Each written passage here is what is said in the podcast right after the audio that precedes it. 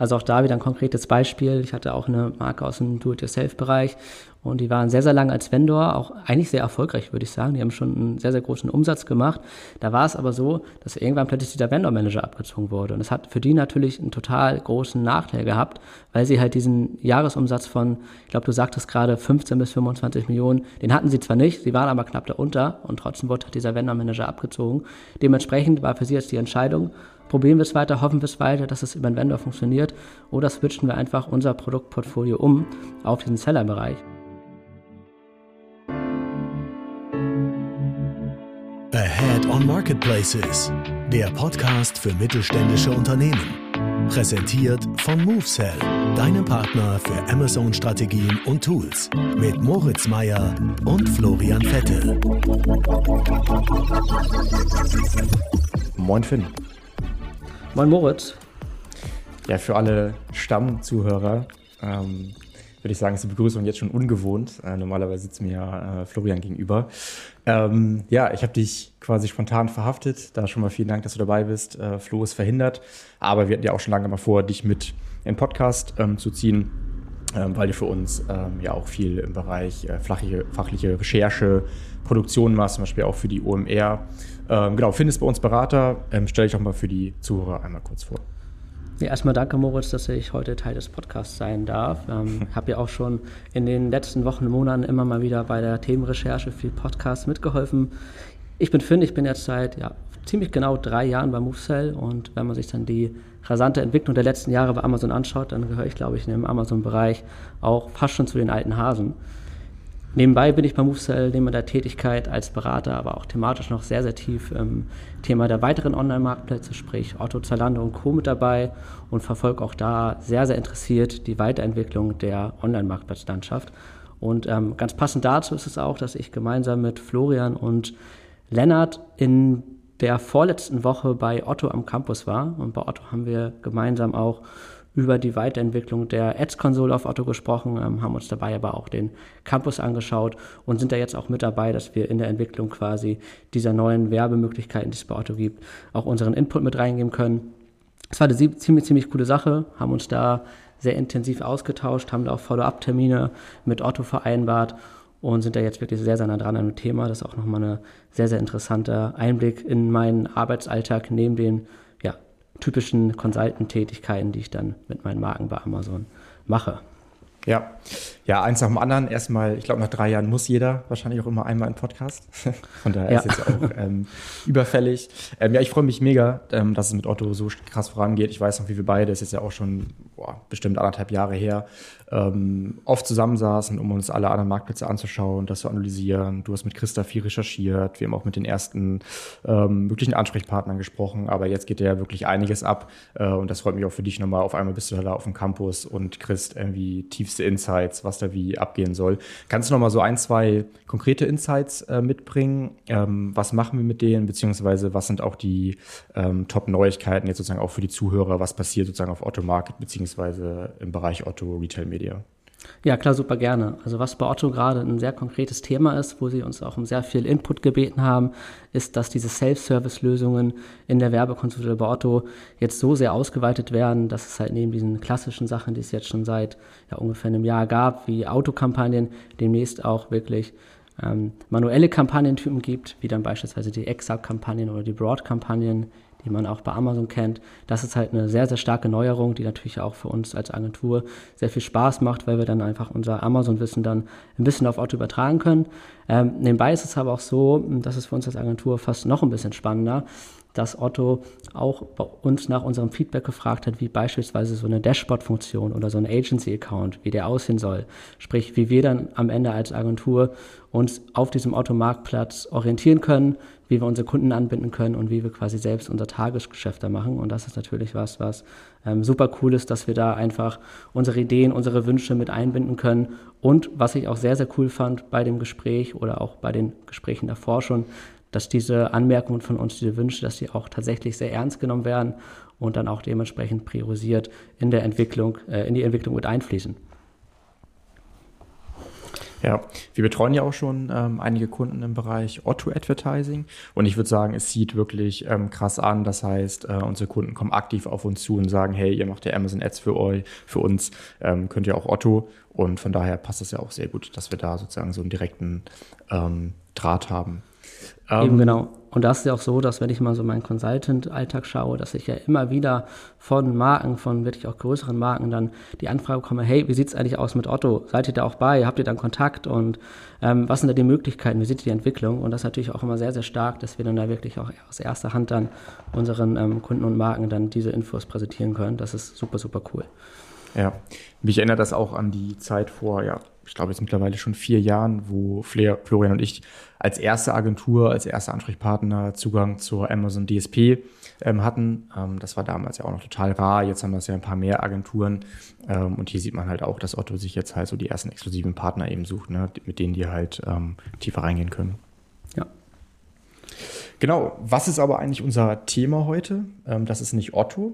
Otto wird vorkommen denn wir wollen uns mal den ähm, ja, Status quo von Amazon anschauen äh, und, äh, und überlegen, what's next? Also was ist die Zukunft äh, von Amazon? Das Ganze jetzt aber auch nicht aus einer Marketing, also irgendwie SEO, SEA Perspektive, sondern etwas übergeordneter. Ähm, das heißt, Amazon mal so ein bisschen einstufen, wie stark sind sie eigentlich gerade, wie stark entwickeln sie sich, auch im Vergleich zu anderen Marktplätzen. Und ähm, ist Amazon eigentlich überhaupt ein Marktplatz nur noch, über das wir ja sozusagen alltäglich reden, oder ist Amazon viel mehr, Stichwort Retail Media, hast du ja passend gerade schon von ähm, Otto aufgegriffen. Ähm, von daher würde ich sagen, wir springen rein. Ähm, vielleicht nochmal vorab, ähm, solche Art von, von Analysen, von, von Vorträgen ähm, machen wir auch immer mal für größere Markenhersteller, die sozusagen anfragen, hey, unser Team möchte eigentlich mal möchte mal gebrieft werden, ähm, wie Amazon sich eigentlich in den nächsten Jahren ähm, entwickelt, sozusagen relativ abstrakt das Ganze eingeordnet haben. Und ähm, da haben wir heute mal so ein bisschen was mitgebracht, ähm, was wir, sag mal, ein bisschen allgemeiner jetzt im Podcast ähm, euch präsentieren wollen. Ähm, ja, womit starten wir? Wollen wir vielleicht so den Status quo allgemein mal von den ja, größten, bekanntesten Marktplätzen in Deutschland skizzieren? Ja, ich würde sagen, das ist eigentlich ein ganz guter Beginn, dass wir uns vielleicht einfach mal so eine kleine Übersicht, einen kleinen Überblick über die aktuelle Online-Marktplatzlandschaft machen. Sprich, was gibt es neben Amazon und Otto, die wir ja gerade schon kurz behandelt haben, was gibt es noch und vielleicht auch, wie sind die so im Verhältnis zu Amazon und Otto aufgestellt? Ähm, wir haben ja mit Amazon das ganz klar den Top-Player im Bereich Marketplaces und auch Otto ist da, wenn man sich so mal die Umsatzzahlen anschaut, schon relativ nah dran an Amazon. Also ist natürlich noch ein riesengroßer Unterschied. Aber ähm, Otto ist auf jeden Fall ganz klar die Nummer zwei in diesem Bereich. Und ich glaube, du hattest dir auch neulich mal für eine bekannte andere Marke dir beispielsweise mal so den Bereich Do-it-yourself angeschaut und Do-it-yourself Baumarkt. Und was gibt es denn da zum Beispiel noch so für, für Marktplätze, die da sehr, sehr wichtig sind in dem Ranking? Genau, konkret würde ich da Hornbach, Obi und Bauhaus nennen.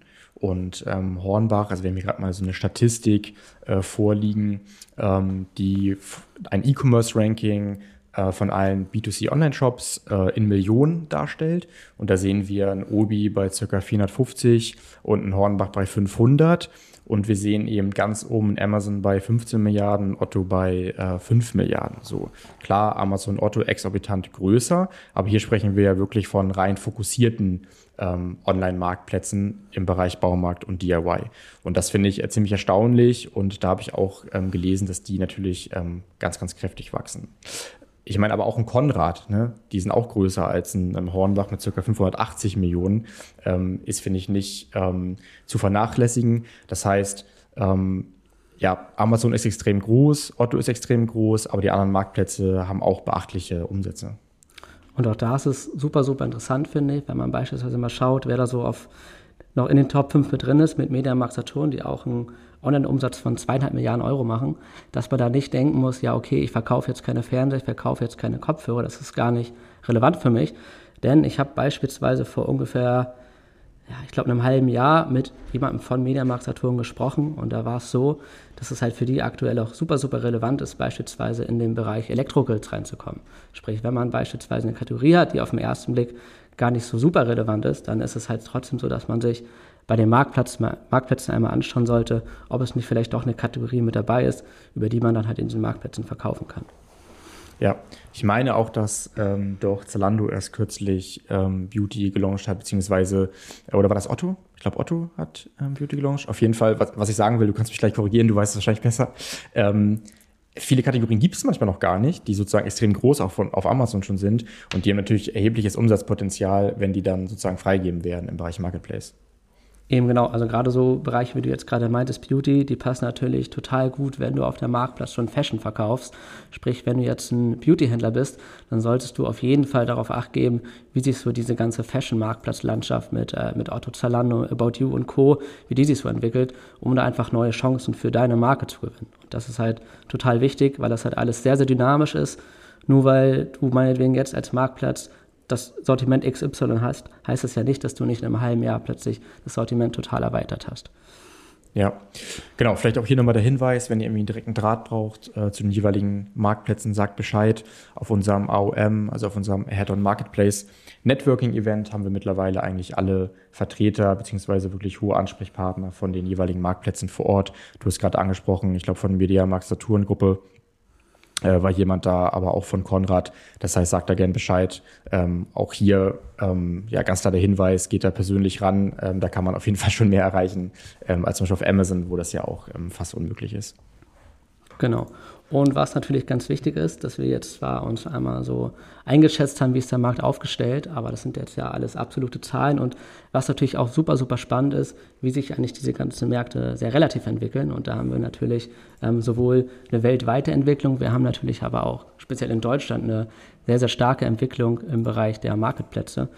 Und ähm, ja, vielleicht magst du dazu noch mal was sagen, wie sich denn so diese Entwicklung auch gerade vielleicht im Vergleich zum gesamten E-Commerce-Bereich so bei den Marktplätzen verhält. Ja, da haben wir eine recht aktuelle Statistik gefunden. Ähm, denn jeder wird jetzt vielleicht sagen, ja gut, Marktplätze entwickeln sich stark, okay, aber der allgemeine E-Commerce, Onlinehandel entwickelt sich ja ähm, auch stark. Von daher ist es ja nichts Besonderes. Doch ist es, ähm, denn man kann aufzeigen, ähm, dass die Marketplace-Welt fast dreimal so stark wächst wie allgemein der E-Commerce. Das ist sozusagen weltweit.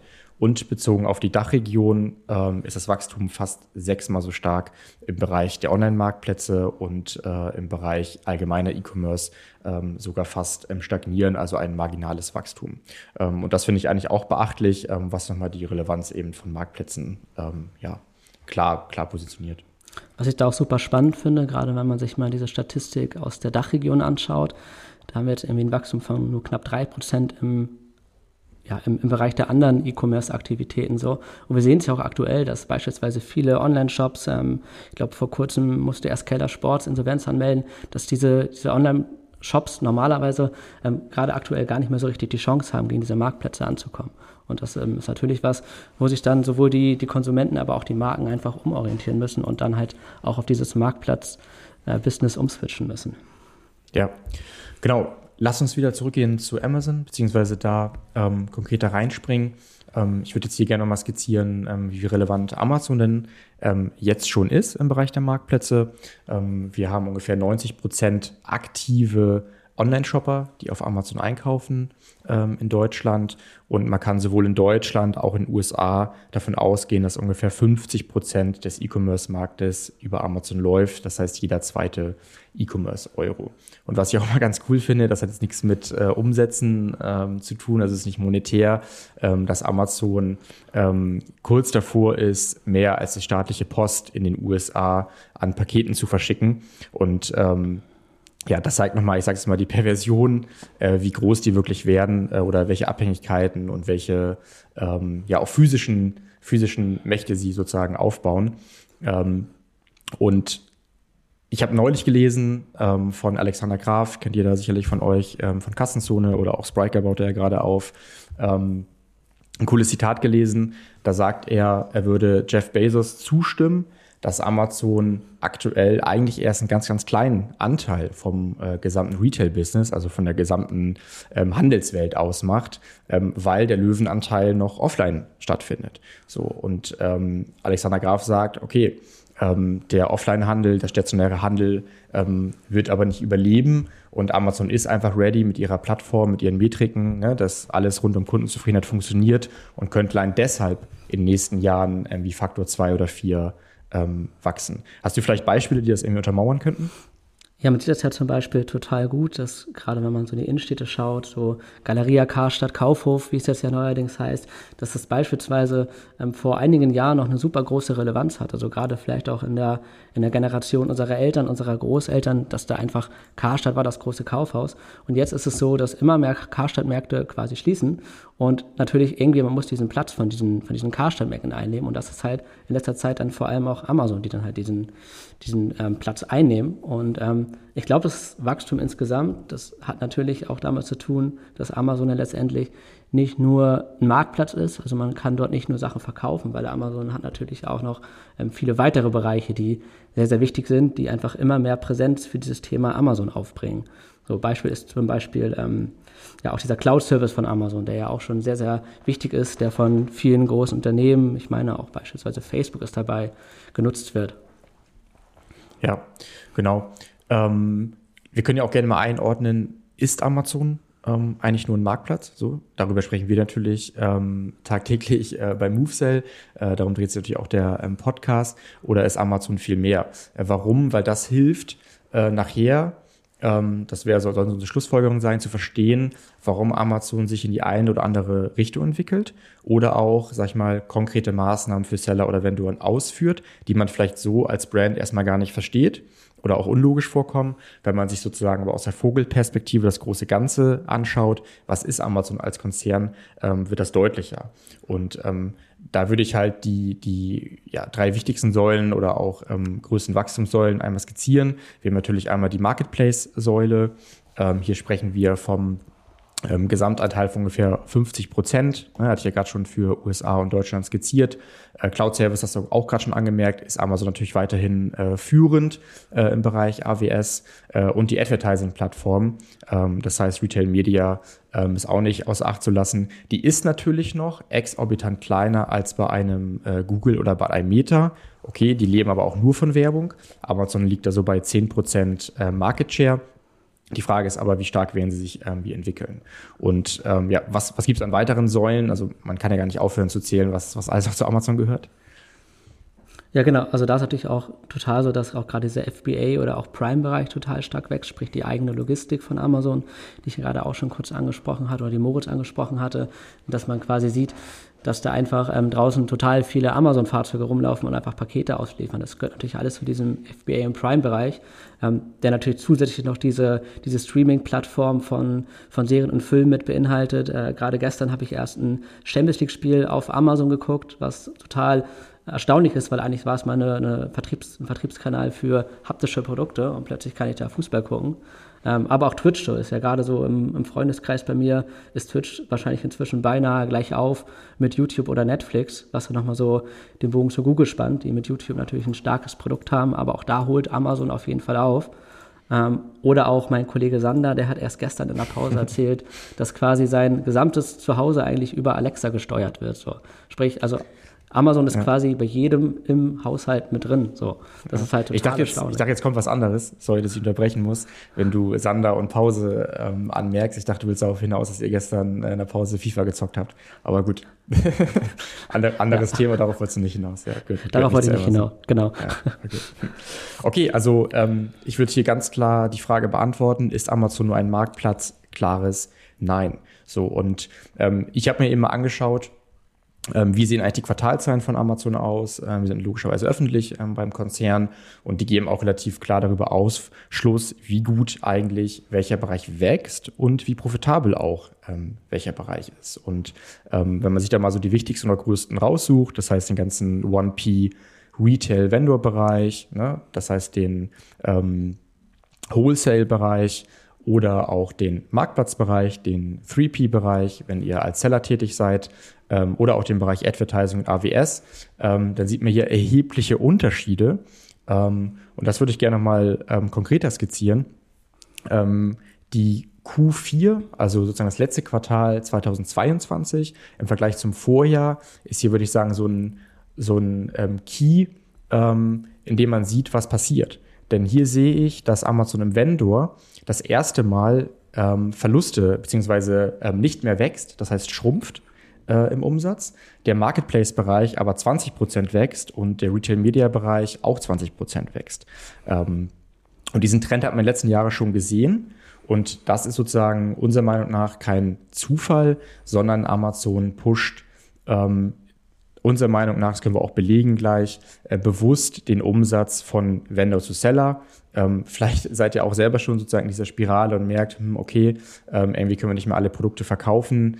Ähm, genau, das ist natürlich langsam und stetig, das ist sozusagen kein, kein harter Cut, ähm, aber es passiert eben.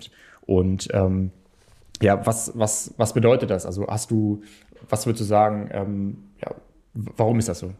Ja, also erstmal habe ich beispielsweise auch da ein sehr konkretes Beispiel aus dem Bereich ähm, Sport und Fitness. Da habe ich mit einer Brand ähm, zum Ende des Jahres haben wir gemeinsam beschlossen, die hatten vorher so ein Hybridmodell mit Vendor und Seller und es war einfach so, dass dieser Vendor-Bereich für die nicht mehr ganz so wichtig war, nicht mehr ganz so relevant war und wir quasi sehr, sehr stark auf diesen Seller-Bereich umgeswitcht haben. So, ähm, so als konkretes Beispiel. Und ich glaube, das liegt auch einfach daran, dass dieser Vendor-Bereich für viele Händler und für viele Marken einfach immer uninteressanter wird, dass aber auch für Amazon speziell der Seller-Bereich immer interessant wird. Und das heißt natürlich dann, dass im Endeffekt dann so ein starkes Wachstum zustande kommt, wie es jetzt im Seller-Bereich ist. Ähm, natürlich dann angetrieben auch durch diesen Amazon Ads-Part, also den Retail-Media-Part, dass das immer, immer wichtiger wird. Und ähm, ja, dieser Vendor-Bereich einfach ähm, ja, langsam aber stetig ähm, schrumpft, beziehungsweise sich Seller und Vendor immer näher anpassen. Ja, jetzt könnte ich trotzdem mir vorstellen, dass viele Zuhörer sagen, okay, aber warum? Ne? Also warum switcht dort rüber? Das hat doch immer irgendwie alles gut funktioniert. Warum gibt es jetzt wirklich einen, einen Wandel? Und ich glaube, das kann man ganz gut durch drei Phasen begründen. Ich würde einmal sagen, es gibt eine Pre-Covid-Phase, ähm, das ist alles vor Covid, ähm, wo man schon gesehen hat, dass Amazon mehr Richtung Profitabilität arbeitet. Das heißt, eine neue Phase begonnen hat. Ähm, woran sieht man das? Ähm, du hast gerade auch schon kurz skizziert, auch bei deinem Kunden ähm, hat viel höheren CRAP, ne? also die Abkürzung für Can't Realize Any Profit. Ähm, das heißt, Amazon ähm, kann gar nicht mehr für sich profitabel ähm, alle Produkte im Vendor anbieten. Und dann kam aber Covid. So, was war da? Ich habe auf einmal eine extrem hohe Nachfrage. Ähm, die muss ich irgendwie bedienen als Amazon, um maximal zu profitieren, haben sie auch. Was haben sie aber gemacht? Sie haben die Distributoren im 1P-Bereich, das heißt im Vendor-Bereich, ähm, massiv und ähm, eigentlich sozusagen jeden zugelassen äh, und jeden ongeboardet. Das heißt, auf einmal gab es ganz, ganz, ganz viel Zwischenhändler, ähm, damit man sozusagen einfach die Ware auf Amazon kriegt und die Markenhersteller auch ihre, ja, die Nachfrage bedienen können. So, und jetzt haben wir Post-Covid, ich sag mal so, ähm, ab Ende 22, 23 kann man das ja, ich will es nicht als beendet erklären, will jetzt nicht der Gesundheitsminister, aber kann zumindest sagen, dass wir die Auswirkungen nicht mehr so ähm, stark merken auf Marktplätzen. Ähm, auf einmal ist die Nachfrage ähm, extrem ähm, runtergegangen. Amazon hat ein, ähm, definitiv auch ein Problem. Ähm, und jetzt müssen sie wieder Richtung Profitabilität schauen. So, und was haben wir jetzt? Jetzt haben wir da extrem viel Zwischenhändler drauf äh, und das ist nicht profitabel genug. Und da gab es ja sozusagen ähm, die krasse Message Anfang des Jahres, dass Amazon nicht mehr mit den ähm, 1P-Distributoren zusammenarbeiten möchte. Und ähm, darüber hatte ich gleich auch ein, zwei Mal bei LinkedIn geschrieben, äh, dass Amazon, ihr habt ihr sicher gesehen, massiv ähm, Leute entlassen hat. Und da war natürlich auch äh, Vendor Manager betroffen und das ist kein Zufall. Ähm, weil das einfach nicht profitabel genug ist, ähm, dass man ähm, ja überall einen Vendor-Manager drin hat, sondern man will alles Richtung Self-Service pushen. Und ähm, da würde ich gerne auch mal Martin Heubel skizzieren, mit dem ich neulich einen Podcast aufgenommen habe, der jahrelang äh, Senior Vendor Manager war. Und ähm, der sagt eben, Amazon Vendor wird ein kleiner und exklusiver Club, und ähm, alles andere wird ähm, ja im Marketplace-Bereich, das heißt über Seller Central passieren. Und er sagt auch, pass auf, unter 15 bis 25 Millionen als Markenhersteller wird man nicht dazugehören. Das ist jetzt schon der Fall. Ich kann mir gut vorstellen, dass es noch ähm, krass anzieht. Und dadurch kann man vielleicht so ein bisschen besser erklären, was da wie passiert, dass es kein Zufall ist, dass man auch ähm, akzeptieren sollte, man kriegt halt ähm, wenn man nicht Premium-Brand ist und extrem groß ist, kein, kein Vendor-Manager mehr. Wie ist dir das? Du bist jetzt, sagst ja selber, allein drei Jahre bei uns ähm, aufgefallen. Würdest du auch sagen, du merkst das bei den Vendor-Kunden von, von der Stimmung, vom ganzen Setting? Ja, komplett. Also auch da wieder ein konkretes Beispiel. Ich hatte auch eine Marke aus dem Do-it-yourself-Bereich und die waren sehr, sehr lange als Vendor, auch eigentlich sehr erfolgreich, würde ich sagen. Die haben schon einen sehr, sehr großen Umsatz gemacht. Da war es aber so, dass irgendwann plötzlich dieser Vendor-Manager abgezogen wurde. Und es hat für die natürlich einen total großen Nachteil gehabt, weil sie halt diesen Jahresumsatz von, ich glaube, du sagtest gerade 15 bis 25 Millionen, den hatten sie zwar nicht, sie waren aber knapp darunter und trotzdem wurde dieser Vendor-Manager abgezogen. Dementsprechend war für sie jetzt die Entscheidung, probieren wir es weiter, hoffen wir es weiter, dass es über den Vendor funktioniert oder switchen wir einfach unser Produktportfolio um auf diesen Seller-Bereich und ähm, das ist was, was man bei sehr, sehr vielen Marken merkt. Ähm, das geht dann einfach immer in Richtung vielleicht auch Amazon-Jahresverhandlungen, dass dieses Thema einfach stetig, ja, ich sag mal salopp formuliert, einfach ein bisschen nerviger wird, dieses ganze Vendor-Thema und ähm, somit dann halt mit ein bisschen Aufwand natürlich dann dieser Switch zum Seller ähm, sehr gut funktioniert. Ähm, was aber natürlich super wichtig ist, ist dann auch, dass man natürlich so eine gewisse Übergangsphase hat, die dann von Vendor zum Seller ist. Und gerade in dem Fall ist es so, dass ich eigentlich immer mit den Marken ähm, berat, äh, ja, bespreche, dass eigentlich so ein Hybridmodell aus Seller und Vendor gemeinsam, dass das eigentlich aktuell gerade die beste Lösung ist, um quasi diesen Switch zu meistern. Ähm, ich weiß nicht, was du dann noch so von, von anderen Marken, gerade auf unseren Events gehört hast, auf den AOM-Events und sowas, aber ich glaube, dass es gerade so der Grundtenor ist, dass dieses Hybridmodell aktuell ähm, sehr, sehr stark ist, ähm, was man ja auch beispielsweise bei unserem Seller, wenn der Hybrid-Stammtisch und sowas sieht, das ist ja auch eine sehr, sehr ähm, große ja. Meinung dazu. Ja, auf jeden Fall. Ähm, obwohl man auch hier sagen muss, direkt zwei konkrete Beispiele. Einmal ähm, die ganz großen ähm, Vendoren, die vielleicht noch einen Vendor-Manager haben, die aber trotzdem, ich sag mal, darunter leiden, äh, dass Amazon immer härter in Jahresverhandlungen wird, äh, immer mehr rausquetschen möchte, die Margen sozusagen für den Hersteller geringer werden. Einmal für die habe ich ein, äh, einmal für die kann man was sagen und ähm, der zweite Punkt ist, dass es sozusagen welche gibt, auch da habe ich mit einer Brand auf dem AOM gesprochen, die haben sehr gut mit diesem Konstrukt, ich habe ganz viele Distributoren, also Zwischenhändler im Vendor ähm, gelebt. So, das heißt, für die ist gar nicht so einfach, jetzt auf ähm, Seller zu switchen, wenn die sozusagen nicht mehr verkaufen dürfen, weil sie weder sozusagen eine Endkundenlogistik haben, noch haben sie ähm, Logistik und Prozesse, um an Amazon im Wholesale zu liefern. So, weil die historisch so über die letzten 50 Jahre gewachsen sind und sagen, hey, wir haben eine andere Kernkompetenz, wir kümmern uns um Produktion, wir kümmern uns auch um gewisse Marketingaktivitäten, ähm, aber das haben wir sozusagen an Großhändler outgesourced. Was ich damit sagen möchte ist, es ist natürlich, und das wissen wir, nicht immer so einfach, hm, okay, Amazon kauft nicht mehr meine Produkte bei Vendor, dann mache ich halt irgendwie einen ähm, Seller-Account. Und was ich hier auch noch ähm, gerne anmerken würde, ähm, um dann auch irgendwie so abzuschließen, welche Phasen wir haben und ähm, vielleicht auch auf, auf unsere Conclusion zu kommen. Es ist ganz interessant, dass das erste Mal ähm, diese krasse Ankündigung von Amazon, dass sie nicht mehr mit Zwischenhändlern im Vendor-Bereich zusammenarbeiten möchten, nicht in den USA kam, sondern in Europa. Und das auch in Europa zuerst vollzogen wird und wahrscheinlich in den USA dann ähm, rüberschwappt. Und das finde ich ganz cool, weil man ja immer sagt, hey, guck dir USA an, da passiert alles zuerst und das wird auch hier rüberkommen. Ähm, nein, dieser, diese fundamentale Änderung ähm, ist zuerst in ähm, Europa passiert. Und das ist natürlich auch etwas, was super, super wichtig ist für Marken, die eventuell gerade internationalisieren wollen und quasi rüber über den großen Teich in die USA wollen, dass sie sich quasi so ein bisschen ähm, an die Strukturen, die gerade in Europa herrschen, schon einmal gewöhnen können und dann quasi in den USA vielleicht auch mit einem kleinen Wettbewerbsvorteil reingehen, weil die großen US-Brands darauf vielleicht noch gar nicht so sehr eingestellt sind. Aber ich denke, das ist relativ klar, dass das in den USA ganz genauso laufen wird. Ähm, weil das ist ja nicht auch mal schön, wie du gerade gesagt hast, dass wir so eine kleine Testphase aktuell auch in Europa haben, weil wir da ja sonst meistens immer ein bisschen hinten dran hängen, was so die Weiterentwicklungen von Amazon angeht oder die, ja, generell die Entwicklungen. Ja. Genau. Fass doch nochmal zusammen. Wir haben jetzt herausgefunden, ähm, Amazon hat schon früh die Phase Profitabilität gestartet, musste sie durch Covid unterbrechen und zieht jetzt wieder voll an. Ähm, was ist sozusagen unsere Conclusion? Ähm, was bedeutet das für, für die meisten Markenhersteller? Genau, ganz wichtig ist natürlich das, was ich gerade auch schon gemeint hatte, dass man dieses Hybrid-Modell, dieses Hybrid-Setup, dass man das fährt, sprich, dass man, wenn man Vendor ist, wenn man Seller ist, ähm, dass man so ein Vendor-Seller-Hybrid-Modell nimmt, einfach um die Vorteile, die ein Vendor ja durchaus mitbringt, dass man die noch mitnimmt, aber trotzdem ähm, nicht so von jetzt auf gleich auf den Seller-Account umswitcht, sondern dass halt ein stetiger Prozess ist, bei dem quasi dieses Hybrid-Setup ähm, der Schlüssel ist zum Erfolg. Ähm, ganz wichtig ist aber auch, dass man so ein bisschen mehr den Fokus hin zu den profitablen Produkten hat, dass man ähm, also nicht die komplette Produktrange komplett bei Amazon auffällt, sondern dass man sich da auch ein bisschen schaut, ein bisschen differenziert. Das ist auch etwas, was immer, immer wichtiger werden wird.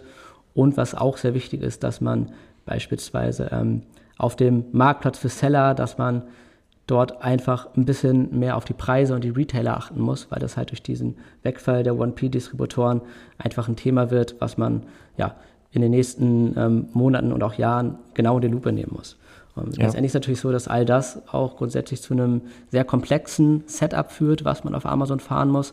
Ähm, heißt aber auch, es ist äh, komplex, heißt ja nicht, dass es gleich äh, schlechter ist. Es ist dementsprechend ja auch einfach eine Chance, dass man vielleicht die Vertriebswege ein bisschen umstellt.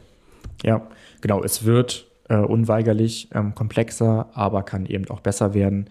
Was bedeutet komplexer? Na gut, ich habe weiterhin Produkte, die ich im Vendor verkaufe, ähm, vielleicht auch geringpreisige Produkte, die sich im Marketplace-Modell mit eigener Logistik nicht lohnen, ähm, wo Amazon das aber irgendwie hinbekommt, die Amazon ähm, nicht crappt. So, das kann, kann ich gerne weiterhin so machen, wenn ich da profitabel verkaufen kann. Ich habe dann aber auch einen Seller-Account, wo ich die Produkte verkaufe, die Amazon crappt, weil sonst können sie nicht mehr verkauft werden. Viele gehen auch ähm, dazu über, dass sie exklusive Brands nur für Amazon beziehungsweise für den D2C-Bereich bauen. Was bringt mir das? Du hast es gerade gesagt, ich komme dann nicht in Preiskonflikte beziehungsweise in Händlerkonflikte, weil wenn die exklusiv ist, gibt es historisch keine Händlerstrukturen, ähm, die mir da sozusagen reinspielen. Äh, und ich habe, wenn ich über komplex rede, natürlich weiterhin meine etwaigen Retailer, die ich entweder haben möchte oder die ich eben nicht haben möchte. Ich kann aber auch mit denen kooperieren und die zum Beispiel auch als Backup-Filler nehmen ähm, für für bestimmte Produktranges. Äh, ich selber biete vielleicht noch die neuesten Kollektionen an, ähm, die sorgen dafür, dass auch ähm, ältere Kollektionen noch mit Ware ähm, versorgt werden. Hast ja. du Beispiele? Ich glaube, ähm, wir haben ein Beispiel bei unseren Kunden. Ähm, die die Barmer-Gruppe ist so, dass die letztendlich im Vendor vor allem auch Produkte vertrieben hat, die einfach einen sehr, sehr geringen Preis haben, die einfach beim Direct-to-Customer Fulfillment einfach für die gar nicht so richtig lohnenswert sind. Sprich, es ist einfach zu teuer, die ganzen Produkte selbst zu verschicken. Ähm, die werden aber dann über einen Vendor in großen Mengen einfach von Amazon aufgekauft. Und das ist halt total gut, weil sie halt diese Produkte dann trotzdem über den Marktplatz anbieten können. Mhm. Sie machen es dann aber über den Seller so, dass sie quasi alle diese Crap-Produkte, die Amazon quasi nicht weiter einkaufen möchte, dass sie die dann über den Seller-Account anbieten und so gesehen ihr gesamtes Produktportfolio auf Amazon haben. Zusätzlich ist es aber so, dass sie noch eine neue Brand erstellt haben. Und diese neue Brand, Barme Essentials, das ist quasi eine exklusive D2C-Brand, die dann nur über Amazon verkauft wird, wo sie halt dann beispielsweise dieses Problem mit den Retailern gar nicht mehr haben. Und das ist halt ein total, ähm, ja, wie gesagt, wieder komplexes System, was aber letztendlich sehr erfolgreich ist und was natürlich neben einer ausführlichen Betreuung und auch Beratung, die dann auch unsererseits stattfindet, dementsprechend aber auch ähm, dafür sorgt, dass sie einfach ja, das perfekte Produktportfolio für Amazon quasi auf dem Markt haben. Und das finde ich ja. ähm, super, super interessant, diesen Case. Ja, die haben das auf jeden Fall verstanden. Äh, da auch ähm, liebe Grüße raus an, an Markus, unser Ansprechpartner, beziehungsweise auch an äh, Vince, der das im Lied leitet bei uns. Ähm, die verstehen einfach, wie man das angehen ähm, muss. Ähm, da kommt, glaube ich, auch demnächst mit uns die Case Study. Also deshalb können wir auch darüber äh, im Allgemeinen sprechen. Äh, und am Ende ist es ein perfektes Beispiel dafür, ähm, wie es ganz viele Marken schon machen oder eben auch ähm, machen sollten. Okay, ich würde sagen, da hast du jetzt auch ja nochmal diese drei konkreten Ansätze ähm, genannt, die das für mich bedeuten. Jetzt wäre meine Frage, ist das ein allgemeiner E-Commerce-Trend oder betrifft das nur Amazon, dass die so sehr von Wholesale Richtung Marketplace pushen? Auch da kann ich ja wieder mal ein bisschen aus dem Otto-Nähkästchen plaudern, weil Otto ist eigentlich das perfekte Beispiel, das zeigt, dass es ein genereller E-Commerce-Trend ist, so wie du gerade gefragt hast weil Otto, ein klassischer Großhändler, man kennt es auch durch den Otto-Katalog, die switchen immer mehr auf diesen Otto-Marktplatz um. Und da ist es auch so, dass insgesamt dieser Anteil der Marktplatzhändler zuletzt von 1000 auf 3500 Sellern angewachsen ist. Sprich, wir haben quasi eine Erhöhung um 350 Prozent und es sind auch insgesamt zehnmal so viele Produkte durch Händler auf diesem Marktplatz. Und das ist eine enorm beachtliche Zahl, wenn man gerade mal bedenkt, dass zum Beispiel diese Advertising-Konsole gerade noch am Anfang ist, dass der Otto-Marktplatz generell noch ja, weit hinterherhinkt in der Amazon, dass trotzdem schon so und so ein starkes Wachstum da ist. Und ähm, auch bei Zalando sieht man es beispielsweise, dass es neben dem klassischen Wholesale auch das Partnerprogramm gibt, bei dem sich dann quasi große Brands direkt anschließen können. Das man aber auch über sowas eine Lösung wie Connected Retail beispielsweise seinen eigenen Online-Shop an Zalando anschließen kann. Sprich auch Zalando und Otto, zwei konkrete Beispiele, wollen auf jeden Fall immer mehr Brands über ihre Marktplatzsysteme auf ihre Website bringen. Und ähm, ja, das sieht man nicht nur bei den beiden, das sieht man auch bei anderen. Ja, eingangs darüber gesprochen, dass das wirklich ein riesengroßer Trend ist, dass eigentlich alle großen Online-Shops irgendwie versuchen, dass sie über so ein Marktplatzsystem noch weitere Marken auf ihrem Marktplatz bekommen. Ja, ja, zum Beispiel Kaufland, ne? Also hatten, glaube ich, auch Flo ja. und ich kurz im letzten Podcast drüber gesprochen. Ähm, die launchen ja auch, ähm, ich würde sagen, fast monatlich ähm, neue Regionen, also neue Länder. Ähm, genau, vielleicht zu Zalando, gut, das ähm, kriegen sicher auch alle von euch gerade mit, gerade die im Fashion sind. Da passiert auch viel. Ähm, Zalando muss extrem Richtung Profitabilität arbeiten. Das heißt, ähm, ja, die säubern so ein bisschen auch das aktuelle Sortiment. Manche fliegen da auch raus, die nicht profitabel genug sind. Ähm, und die Hürden sind extrem ähm, hoch, beziehungsweise ist extrem schwierig, auch als neue Brand ähm, dort reinzukommen. Von daher muss man hier immer noch wieder abgrenzen. Ne? Man darf es natürlich nicht, wie wir es eingangs gemacht haben, äh, ganz pauschal einfach nur den Umsatz angucken, die Größe und äh, ob es ein Marktplatz ist, sondern es spielen natürlich noch viele andere Faktoren eine Rolle.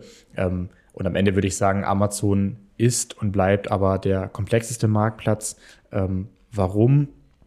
Ich habe hier einen äh, offenen Marktplatz, ähm, das heißt, hier schwemmen extrem viele neue Händler und Marken rauf, äh, mit denen ich in Konkurrenz stehe. Ich habe eine sehr dynamische Buybox, da gehen Otto und Zalando so langsam hin. Ähm, in der Regel kann ich aber im Hintergrund ähm, recht gut absprechen und recht gut abmachen, ähm, ja, wer dort einfach primär verkauft. Und auf Amazon ist es wirklich halt hochdynamisch und mal ist Amazon selber drin, mal bin ich als Seller drin und mal ist es irgendein Händler, der vermeintlich Preisdumping macht oder nur Restware verkauft. Ja, das sehe ich ganz genauso.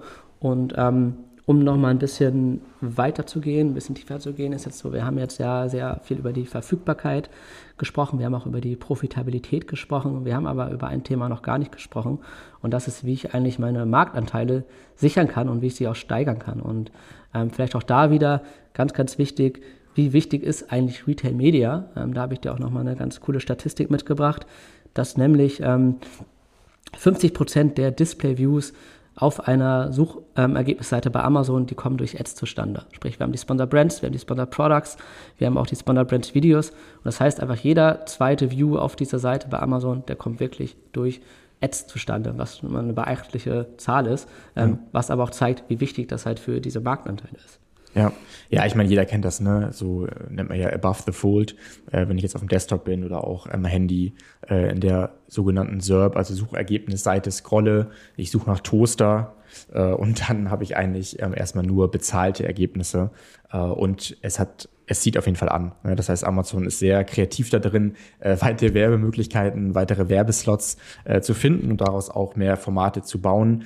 Ähm, ich glaube, wir haben ähm, bei vielen auch sehr erfolgreichen und profitablen äh, Kunden äh, ein äh, Share von 40, 50, 60 Prozent, ähm, also das Verhältnis von ähm, Advertising Revenue zum, äh, Total Adverti zum Total Revenue.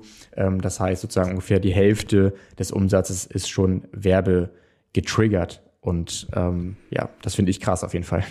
Ja, genau. Also die Zahlen kann ich so auch nur bestätigen, wenn ich mir mal die Brands, die ich betreue, anschaue. Also ein Anteil von, ähm, ich würde sagen, mindestens 40 Prozent ist eigentlich die Regel. Ähm, darunter ist eher die Ausnahme. Das liegt dann vielleicht auch teilweise an der, an der Aufstellung der Konkurrenz oder sowas. Aber grundsätzlich ist dieser Ads-Anteil wirklich ähm, enorm hoch und der wächst auch weiter, würde ich mal so behaupten. Ja, gut. Jetzt wollen wir ja sozusagen nicht zu tief reingehen. Wir haben ja heute gesagt, ein bisschen abstrakter Vogelperspektive. Nicht, wie wichtig ist sozusagen für den Kunden Advertising, sondern wollen ja aus ähm, der Brille von Amazon heute betrachten. So. Und äh, da kann man klar sagen, dass Amazon das schnellst wachsende Werbesystem hat.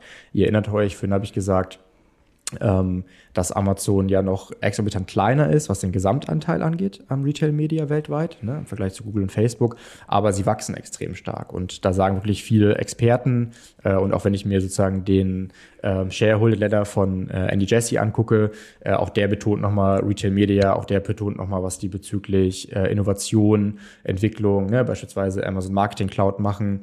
Ähm, da sind sich eigentlich viele einig. Amazon hat die Chance, allein schon in den nächsten fünf Jahren auf Google und ähm, Meta aufzuschließen. Und das ist enorm, weil die beiden Konzerne weiterhin vor allem durch Werbung profitieren. Amazon ist aber sozusagen viel mehr. Und da kommen wir sozusagen zu der anfänglichen Frage zurück. Ist Amazon eigentlich nur ein Marktplatz? Hier würde ich klar sagen, nein. Ist Amazon der Marktplatz? Ja, in Europa, USA, ja, würde ich noch sagen, ja. Ähm, ist Amazon auch die Retail-Media-Plattform? Ähm, noch nicht. Ähm, aber sie wird es eben. Und das zeigt vielleicht auch, welche Interessen Amazon hat und warum sie wie handeln. Weil zum Beispiel die Marktplatzaktivitäten lange nicht so profitabel sind wie das Cloud-Geschäft oder eben wie Advertising. Ja, und das ist auch total wichtig, dann einfach zu bedenken oder zu, zu untersuchen, was ist eigentlich die Rolle von Amazon in den nächsten fünf Jahren? Ist es wirklich nur dieses Marktplatzgeschäft oder ist es vielleicht auch viel, viel mehr? Und da ist natürlich auch so, dass wir ähm, inzwischen natürlich auch überlegen müssen, was ist eigentlich gerade zum Beispiel so ein Problem von Amazon? Und ein Problem von Amazon ist eventuell, dass es beispielsweise bei den ganzen Reviews, die es auf Amazon gibt, die äh, natürlich total stark sind, weil man da sehr, sehr viele ähm, Eindrücke von anderen Kunden sammelt. Es ist aber auch so, dass man so ein bisschen das Vertrauen dieser, dieser Reviews in den Griff bekommen muss. Und ähm, ja. Ja, also ich, ich würde ich würd einfach klar sagen, also meine Meinung ist, die haben ein Review-Problem. So, ähm, jeder erinnert sich, ähm, dass es mal rumging, dass sie wirklich Millionen von Reviews gelöscht haben, dass sie zig Millionen auch in das Thema ähm, Trust investieren, dass es keine Fake-Reviews mehr gibt, dass sie ähm, Händler oder Plattformen, die das Ganze faken, äh, eben hochnehmen wollen. Das machen sie, glaube ich, auch nach und nach. Äh, ich verstehe nicht, warum sie mehr machen, ähm, muss ich ganz klar sagen. Weil wenn ja. ich an mein eigenes Shopping-Verhältnis denke ähm, oder mit Freunden spreche, sagt schon jeder weiterhin, hey, das ist doch eh alles irgendwie krass bewertet oder das wird, fängt doch eh jeder und ich schaue mir lieber nur die Negativen ein. Also ich, ich glaube, sie könnten mehr machen. Ich glaube auch, sie investieren da sehr viel, sie machen da sehr, sehr viel. Das wird in der Regel auch immer besser. Aber die Frage ist halt, ob das wirklich genug ist, weil auch ich höre das immer wieder im Freundeskreis, im Bekanntenkreis, aber auch selbst von bekannten Marken, die dann halt sagen so, ja, richtig, ähm, vertrauensvoll sind diese ganzen Bewertungen auch nicht so, ähm, weil die halt wirklich tatsächlich auch ganz oft einfach darauf ähm, abzielen, dass die Kunden kaufen. Und ähm, das ist, glaube ich, schon ein Problem, wo Amazon wirklich ähm, ja, meiner Meinung nach mehr investieren sollte. Ähm, darüber würde ich mich zumindest sehr freuen. Ja, du hast ja jetzt ja sozusagen so eingeleitet zum Schluss, ähm, was sind irgendwo Risikofaktoren oder ähm, was sind auch Gründe, ähm, die Amazons Rolle in den nächsten fünf Jahren erheblich verändern oder auch ähm, verschlechtern. Ähm, ich würde da gerne noch den Punkt aufführen, dass Amazon nicht der Category Leader für alles sein kann. So, das heißt, sie sind irgendwo ein, ja, ein Alles-Marktplatz, so, das wollen sie auch sein.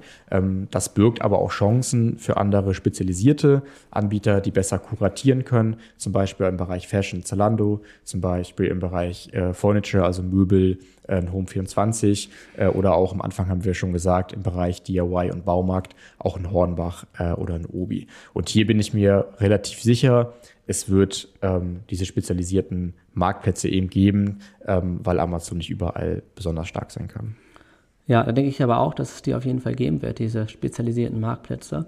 Ich glaube aber auch, dass es so ist, dass es in Zukunft auf jeden Fall vor allem ein paar sehr große Marktplätze geben wird. Sprich, es wird jetzt nicht 20, 30 Modemarktplätze geben. Man sieht sie auch beispielsweise jetzt zuletzt an Mirapodo, die ja nicht nur das Marktplatzgeschäft, sondern generell den Auftritt so ein bisschen abgesagt haben oder auch Pico und Kloppenburg. Ähm, sprich, es wird so sein, dass es diese großen Marktplätze geben wird, wo natürlich Amazon immer mit dazugehört. Ähm, aber es gibt dann auch einfach so ja, gewisse Vorteile der Großen, die dann ausgenutzt werden. Und das ist natürlich so, dass Amazon dann in den nächsten fünf Jahren dann diese Vorteile auch ausnutzen wird. Ja, beziehungsweise nicht nur Amazon, ich schätze mal auch andere.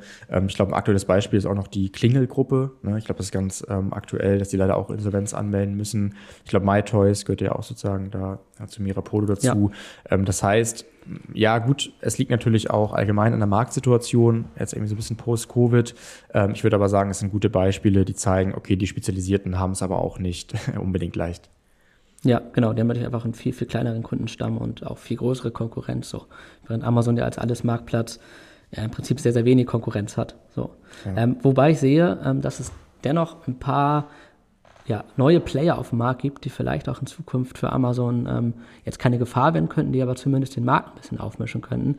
Wenn man mal schaut, Shein, die haben gerade in den USA den Marktplatz gelauncht, ich glaube Anfang des Jahres, ähm, oder auch Wish, das sind natürlich nochmal ganz andere Zielgruppen, aber auch die haben natürlich eine unfassbar große Menge an Produkten, an, an Kunden und das könnte durchaus auch ähm, für Amazon ähm, ja, interessant werden, wie sich das so entwickelt. Ich weiß nicht, kennst du noch weitere Beispiele, die, die da mit, rein, da mit reinkommen?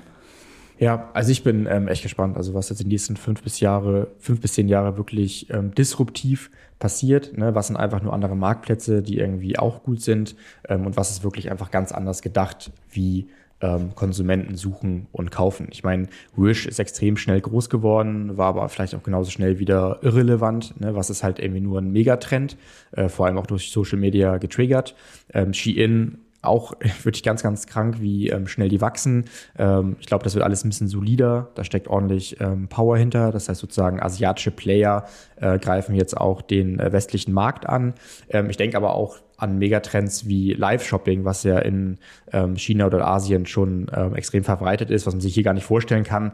Äh, also ich folge da einer Bloggerin beziehungsweise einer Expertin, die auf LinkedIn viel teilt, ähm, die dort ähm, lebt und vor allem auch über dieses ähm, Phänomen berichtet. Und ähm, da sind die halt ähm, einfach alle schon auf der, auf der Straße, haben da ihr Mikro mit, haben da ihre äh, Cam mit, ihren Lichtring äh, und versuchen dann irgendwelche Produkte zu bewerben, ähm, kriegen durch Affiliate eine Provision. Das heißt, ein ganz anderes Erlebnis. Ähm, Amazon macht, glaube ich, auch was im Bereich Live-Shopping, auch im Bereich Live-Shopping-Events, ist ja auch mit Twitch eigentlich äh, selber ganz nah dran, aber ähm, da bin ich total gespannt, ähm, was passiert und vor allem nicht jetzt nur für ganz große kreative Brands, die so ein Budget haben, da mal was auszuprobieren, sondern auch wirklich für die, äh, für den Mittelstand.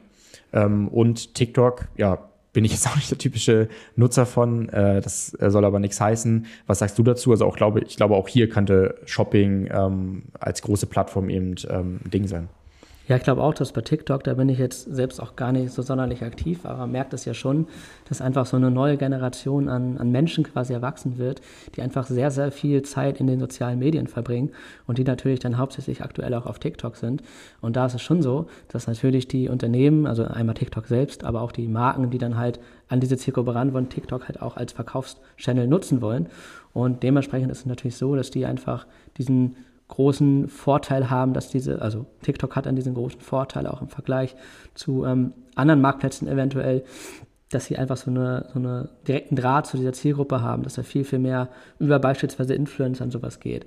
Ja, vor allem eine ganz andere auch, Zielgruppe, ne? Ja, also genau. muss ja schon sagen, ja. ich will jetzt nicht sagen, ähm, ne, das Standardbeispiel TikTok ist es nur für Zwölfjährige und da kann man sich Tänze angucken. Ähm, alles andere als das. Nichtsdestotrotz ist es halt irgendwo wieder eine andere Generation, die dort halt ähm, sehr stark vertreten ist. Ne? Eben, man merkt auch bei TikTok, das wird einfach wirklich eine extrem seriöse Plattform inzwischen und so eine seriöse Plattform, ähm, auf der sich einfach sehr, sehr viele Leute tummeln, die ähm, Geld verdienen, ist natürlich für jedes Unternehmen, für jede Marke einfach extrem interessant, da einzusteigen.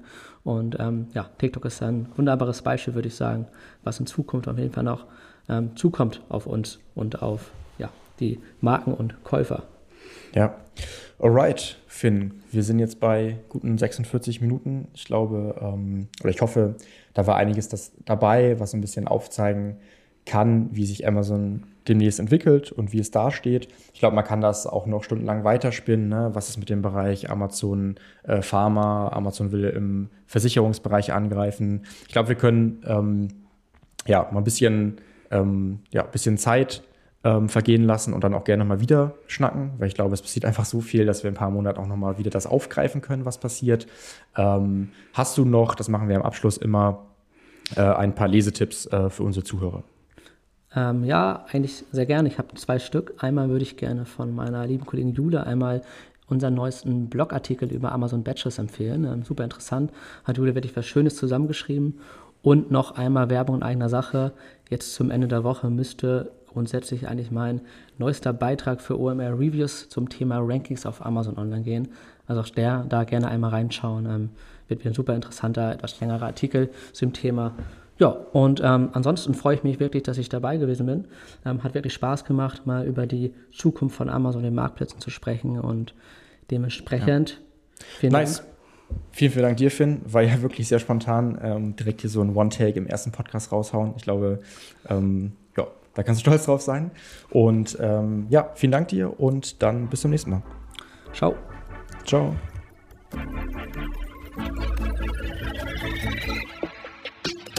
Du möchtest noch mehr lernen und immer up to date sein? Dann folge MoveSell auf YouTube und LinkedIn.